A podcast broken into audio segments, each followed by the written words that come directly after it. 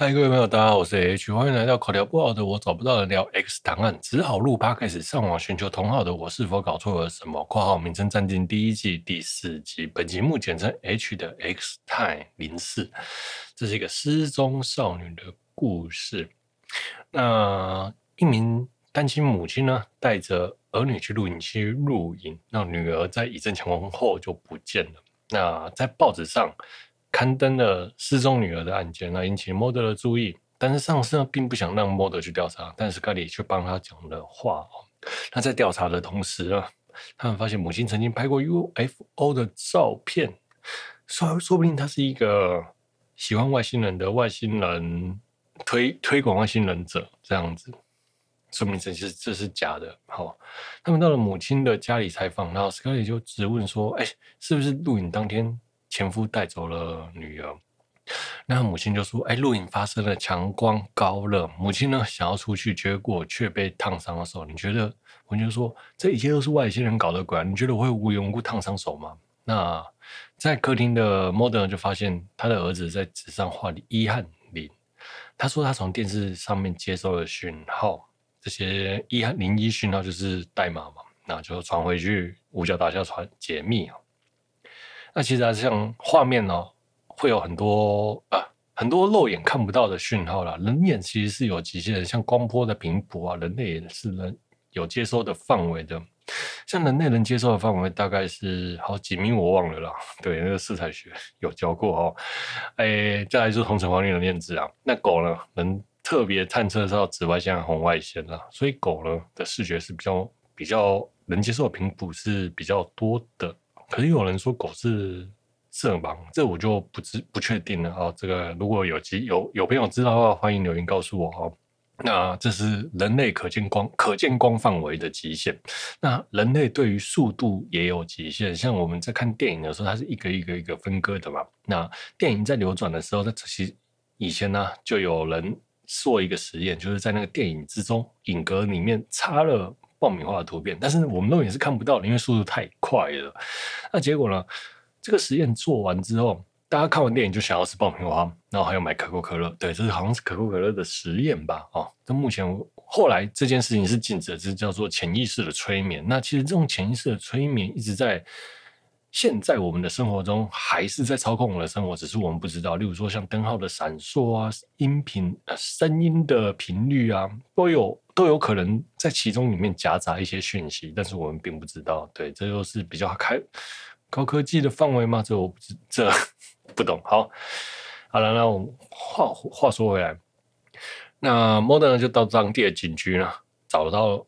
问了那名女孩，那警官就说那名女孩私生活很混乱，早就失踪了好几次。然后结果就有路上有一名金发女给摸得一张纸条，他们追上去，那金发女就说失踪女跟她的男朋友分手了，私奔了，就去问她的老板，酒吧老板就知道了。那他们到酒吧之后询问了男友的消息，然后结果发现那个酒吧老板手上有刺青，然后。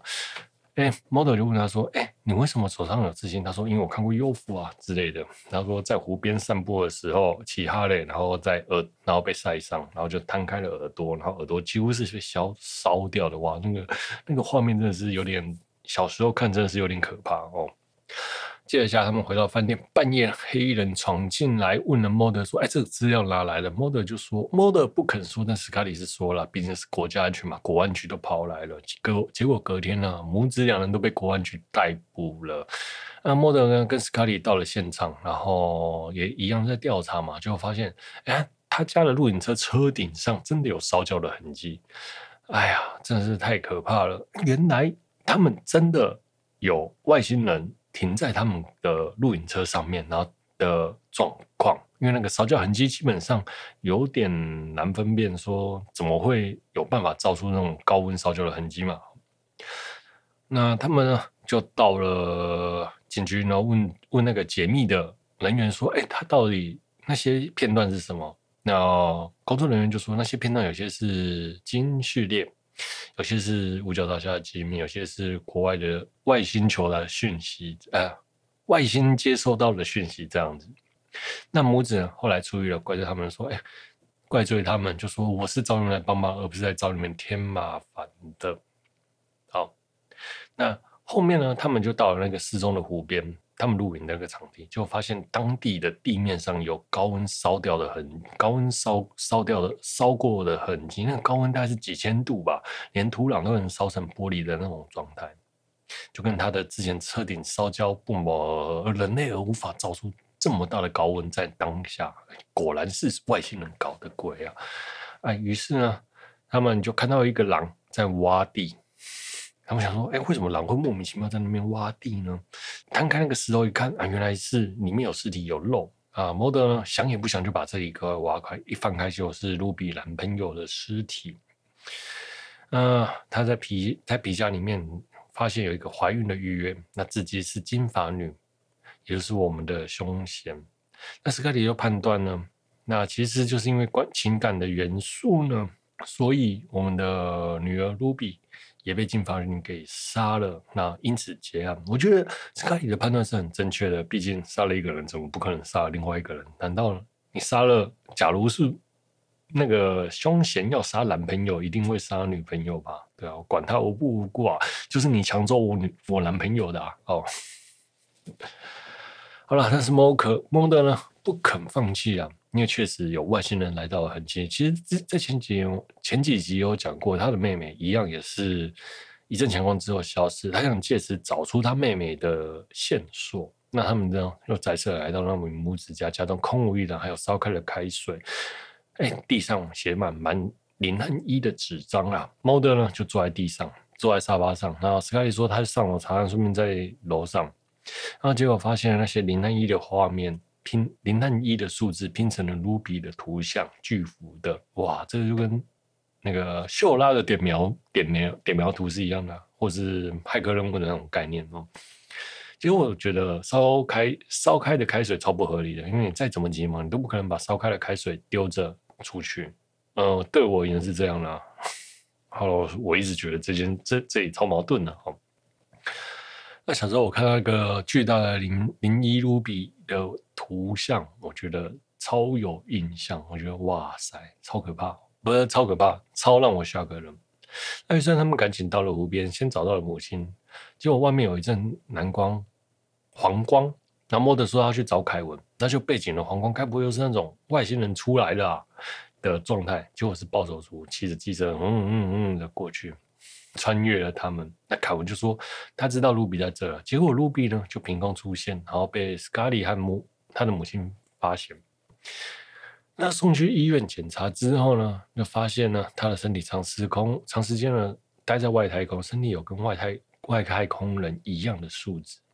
那他们呢去询问乌卢比他去了哪里，卢比说他不能说。model 呢也追问无果，无果啦，母亲就又出面打断。那其实这个第二集跟第四集，害怕神秘秘力量，害怕麻烦的感觉，还有美国政府对于外星，美国当时的人们对于政府和外星人的恐惧，其实写描描述的很清楚。但如果是现在哦，现在哪有人要理这件事啊？那还有在是现实情杀。现实案情杀的案件，还有混合外星人故事，试图去影响观众的判断，我觉得这一点做得很不错。其实很少有那种社会案件去混合科幻事件来叙述的。那这个故事在当时，我觉得是相当大胆的。哎，毕竟这样子的故事方故事结构，我到现在也没有看过类似的。应该是吧，如果有的话，请观众朋友来告诉我吧。好，那这一集呢，斯卡利跟莫德的互动越来越好，我我真的有种哎，好像是对手戏有种在调情的感觉啦。OK，好，我们看到第四集了。我是 H，我们下周见，Bye.